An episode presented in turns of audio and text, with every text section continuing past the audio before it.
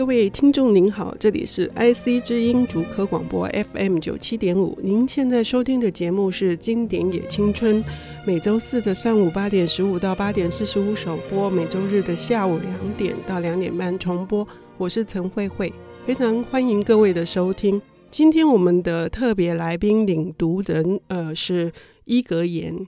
伊格言是近年来台湾呃非常受瞩目的一个新生代的小说家。他不但创作短篇小说，更有长篇作品的发布。尤其是从他在呃两千年吗？是是梦人两千零三没有是梦是二零一零年的事情，非常晚近。那最早的时候是瓮中瓮中人，对，二零零三二零零三年哈。呃，伊格言创作的这个动力始终还有热情始终没有减损哈。那他的企图心也不是只有台湾文坛，还有国际文坛。所以他的这个二零一三年的零地点探讨的是台湾现场的核灾问题，然后也被呃法兰克福书展也入围了很多的世界级的奖项。那伊格言今天要跟我们呃就是。领读的这本书呢，更是一个，与其说它是科幻小说的经典，应该它也是世界文学的经典，因为它里面充满了大量的人文、哲学、历史观。一个人，你你你是给我们考一个很大的题目，哎，是 这是这是 个大部头呢？你是艾希莫夫的。我我在就是重做功课的时候，也稍微有点后悔。因为基地三部曲有三本书嘛，啊、哦，实在是实在是蛮长的。但是艾希莫夫呢，我觉得就是基地三部曲，它有很尖锐的地方，尤其是它贯穿全书的就是一个心理史学。那心理史学从此以后变成一个，你可以说是世界文坛或者是科幻小说界都是所有的人都知道它是什么意思的名词。那我们等一下可以来讨论一下这方面的事情。嗯嗯，我我也自己很想知道。我很久以前读过艾西莫夫，是因为我自我是呃从牛顿出生的，也也做了一些科普的书。可是我自己不认为我是一个科幻小说迷。哦，我觉得那是一个非常浩瀚的。就一格言上次跟我们谈的是梦若，梦若它是一个生活的东西，它很小，可是它可以很大。可是艾西莫夫是很大又很大又很大，对，这形容蛮，我觉得蛮正确的。所以呢，可是可能还是台湾，毕竟读科幻小说的是一个比较小众的团体，所以还是要请一格言跟我们介绍一下这个作家。嗯，我觉得科幻小说。他可能他好像越来越大众了，呃，对对，好像有越来越大众的倾向，但是从前是比较小众，没有错哦。那艾西莫夫这个作家呢，因为我个人跟他也没有什么私交，也不是非常的熟，所以 对。但是艾西莫夫我们知道他就是非常多产的，那他是一个科幻经典的创作者。他主要是恶意美籍啦，哈，就是说他是对，他是美国人，对，但是他基本上就是那个就是他们俄罗斯，对，他们家是俄国俄国来的这样子，对，那。但是呢，就是他，他除了非常多产之外，他也非常的会演讲。据说他是个超级名嘴，嗯啊，不过他当然是那个年代的超级名嘴，嗯，跟我们现在的媒体名嘴不太一样了哈。他那时候主主要是现场演讲，据说他也非常会现场演讲。那当然，你看他的书，你也可以知道他非常的博学，嗯哦，他除了文学素养跟科学素养之外呢，我觉得他也相当的有哲学素养，嗯，他也相当程度的有历史素养。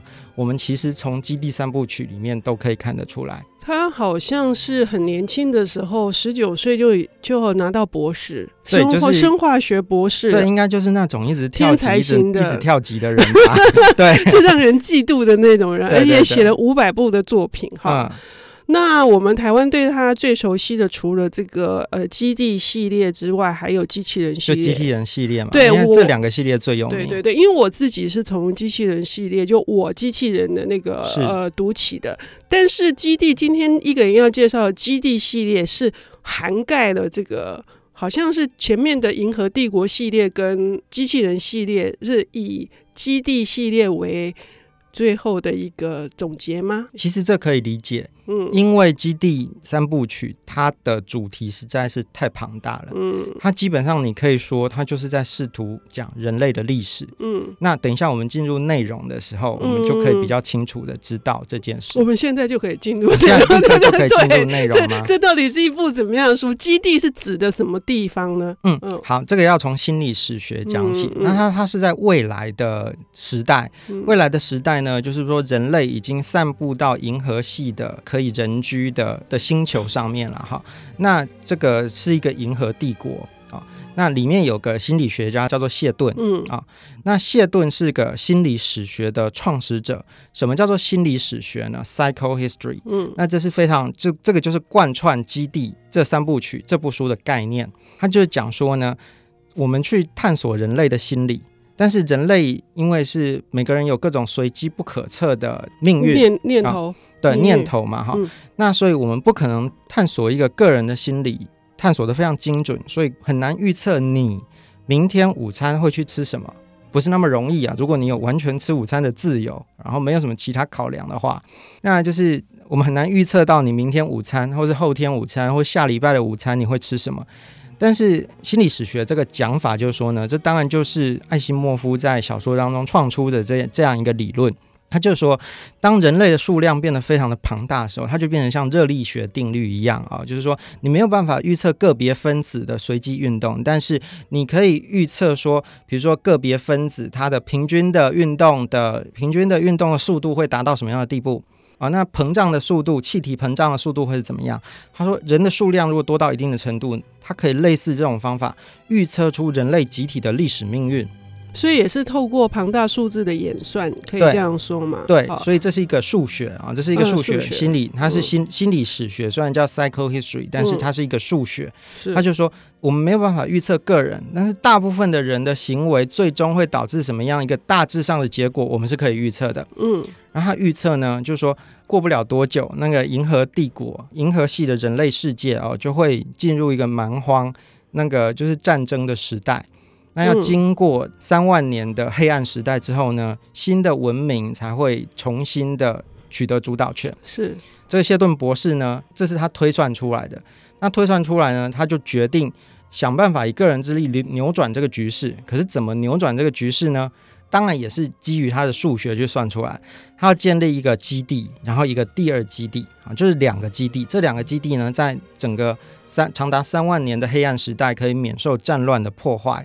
啊，那然后它可以就是保存人类的一些文明，嗯，那近此。用这个方法呢，可以把三万年的黑暗时代缩短成一千年。嗯，啊，诸如此类，这样，它可以缩短成一千年，这是他做的事情。因此，他建立的基地与第二基地。所以你说的扭转是这样子，就是你所谓的扭转，不仅是只有一个消极的保护人人类的文明，而且缩短了这三万年的黑暗时期。是。那这个第一基地跟第二基地，他们分别扮演一个什么样的角色？啊，我们可以看到书中呢，基地就是一个科学家，应该说它是一个人类科学文明的聚集地。嗯，它聚集了各有点像诺亚方舟一样啊，把各类型的科学家都送了一些最顶尖的科学家到那里去。嗯，那希望他在这三万年的蛮荒时代的时候呢，出来主导，那可以把这个蛮荒时代缩短成。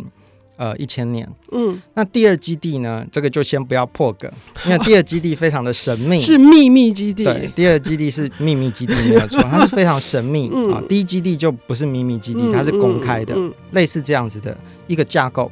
那所以我们可以看到说，呃，艾希莫夫的确野心非常大，他就是在讲人类的命运。嗯，我一开始读基地的时候，有个非常不习惯的地方，嗯，非常不习惯的地方就是说说什么呢？就是说，因为他是讲银河帝国。然后这里面有有类似有王储、有大公、有皇帝，类似这样子的政体。那我一读的时候觉得就是很很很别扭，为什么呢？因为这是讲未来时代。然后可是呢，你又觉得说未来时代怎么会那么专制呢？是我们现在都已经比较民主了啊。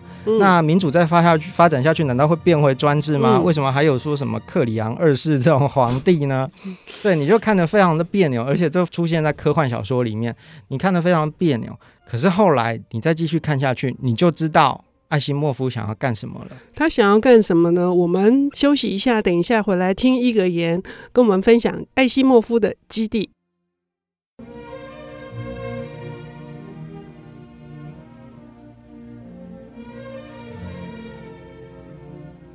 欢迎回到 IC 之音竹科广播 FM 九七点五，现在进行的节目是《经典也青春》，我是陈慧慧。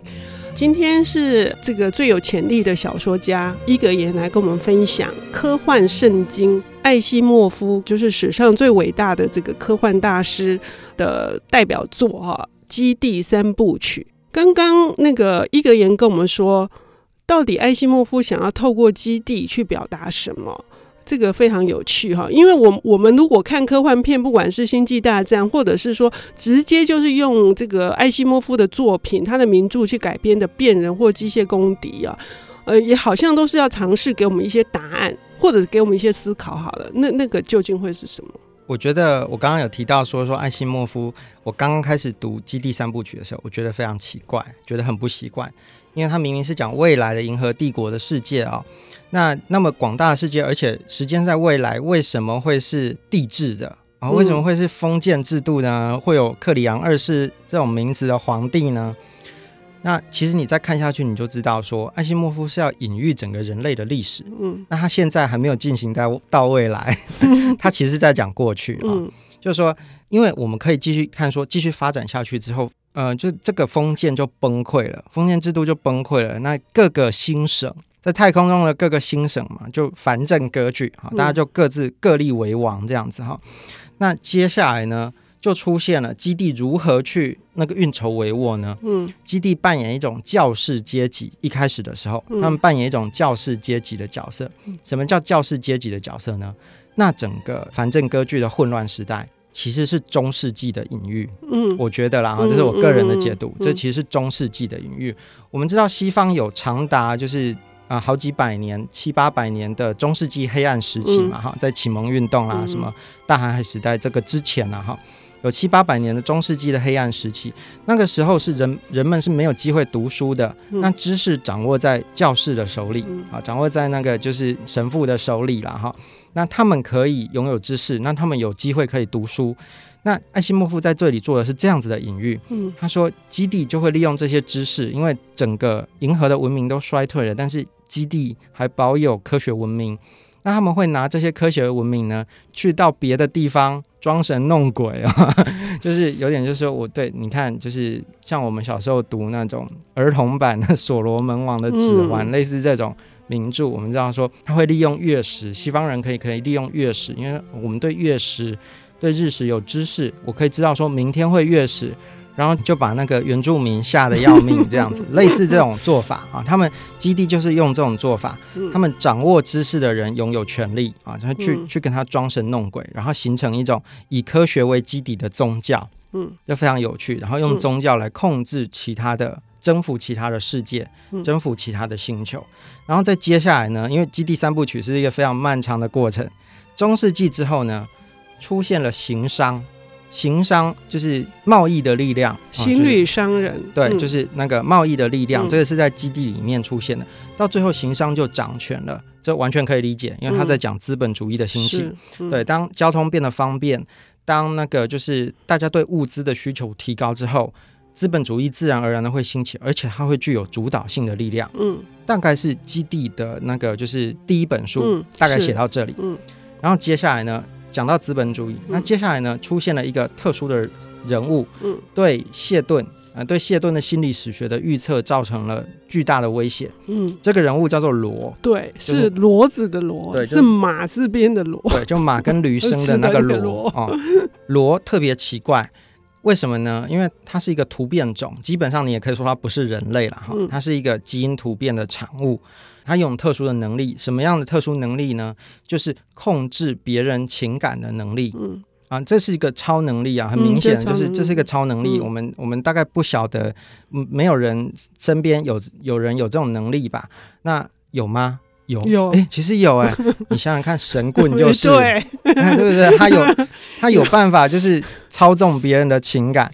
所以，其实你可以看到艾西莫夫的隐喻，为什么会出现这样一个人物？嗯、那出现这样一个人物，就对心理史学的准确性产生了极大的威胁。因为心理史学并没有把它，就是它基本上就是把没有这种特别奇怪的突变算进里面来。嗯、可是，当一个人拥有控制别人的情感的能力的时候，他的意思就是说，就是说我要去征服你，然后就我跟你打仗，仗打到一半。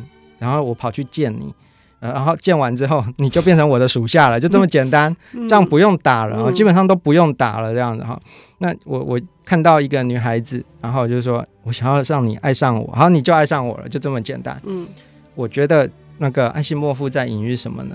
他其实在隐喻。在民主时代的特别具有煽动能力的人，嗯，我想一定会有人说他在隐喻希特勒，啊，那就是那个，因为希特勒是个最有名的煽动者，嗯，那其实我觉得也不尽然如此，但是他是在隐喻民主时代都拥有这种非常厉害的蛊惑人心的力量的人，嗯，嗯。对，好，这是罗，嗯，那在接下去基地又变成什么呢？大概在第二册啊，第二部曲，大概整部都在讲罗啊，哈，嗯，因为非常的精彩，然后接下来。出现了第二基地，嗯，到第三部曲的时候，神秘的第二基地终于登场了。那这个就是有趣的事情了。为什么呢？因为我觉得艾西莫夫写三部曲，写到第二基地的时候，就进入了我们人类的未来时代了。因为他如何描述第二基地呢？就第二基地里面是有一些跟罗有类似的能力的人，因此罗不会永远的得胜下去。可能终究也不会赢得最后的胜利。我们也不太确定谢顿的，就是这个心理史学的预测到底会不会准确。但是有可能罗不会赢得最后的胜利，因为现在跟他比拼的是一群稍就是拥有可能能力没有他那么强，但是跟他有类似的控制别人心理能力的人。为什么我认为这部分就讲到人类的未来呢？没有错啊，中世纪讲过了，资本主义时代讲过了，现我们现在就是在资本主义时代。嗯，那我们碰到一些煽动家的时代也已经出现了哦，那就是我们现在的这个时代。接下来就讲到未来了。我觉得艾西莫夫想要跟你说什么呢？他其实在隐喻说，人类的未来可能是意识形态的比拼。嗯，那这个讲是就是一群、嗯、对比拼，说如何去占领人心。嗯。那这个我有自己的一套看法是呢，这个东西我们其实可以，其实有理论在讲这个事情，它其实是在讲呃，就是迷音的比拼。就是跟基因相对的那个迷因，迷因对，它其实就在讲迷因的比拼。嗯、因为我们知道说，就是基因，就是我们知道达尔文的理论嘛，哈、嗯，就是基因自由的组合，那它可能会产生突变，类似像螺这种突变，嗯、人类思想就变成另外一个非常强大的因素，嗯、甚至有可能可以与人类天生的基因相抗衡。那这一部分呢，就是理论家们、哲学家们以及生物学家们把它取名叫做迷因啊，就是咪咪 M I M I 这个字。嗯，嗯那迷因是可以跟基因 G I 那个 G E N E 这个字是可以相抗衡的。嗯、为什么呢？你想想看就可以知道，我们现在可以用意识去控制自己说，说等一下不要吃太多，会不健康哦。你其实在对抗你自己的基因，是，嗯，因为人类的基因是倾向于去吃吃高热量的食物。这是我们的，就是祖先留下来的，但是一直到现在呢，我们的祖先留给我们的习惯还没有被演化掉，这个坏习惯还没有被被演化掉，喜欢吃甜的高热量的。但是我们人类可以自己说知知道说这个东西其实没有那么健康，嗯，我们还在这其实是个不利的基因，那我们应该用我们的意识、我们的文化去淘汰掉它，让大家变得更健康一点。所以，所以第三步。对，就是第三部主要是在谈意识与基因之战吗？对，是这样。呃，倒不是，不不见得是意识，我觉得比较比较像在讲意识与意识之战。OK，对，好，呃，今天非常可惜哦，我听到这个觉得自己不应该这个偷懒哦，只读了一部，我们应该要好好的去呃再度的去亲近艾西莫夫，因为一格言讲的这么好哈，做了一个很好的爬书，告诉我们重点在哪里。非常感谢一格言介绍艾西莫夫的基地三部曲，我们今天节目就到这儿喽。好。谢谢，谢谢，谢谢大家。本节目是由 IC 之音和 reamu 阅读最前线联合制播。下周同一时间，请继续收听《经典也青春》。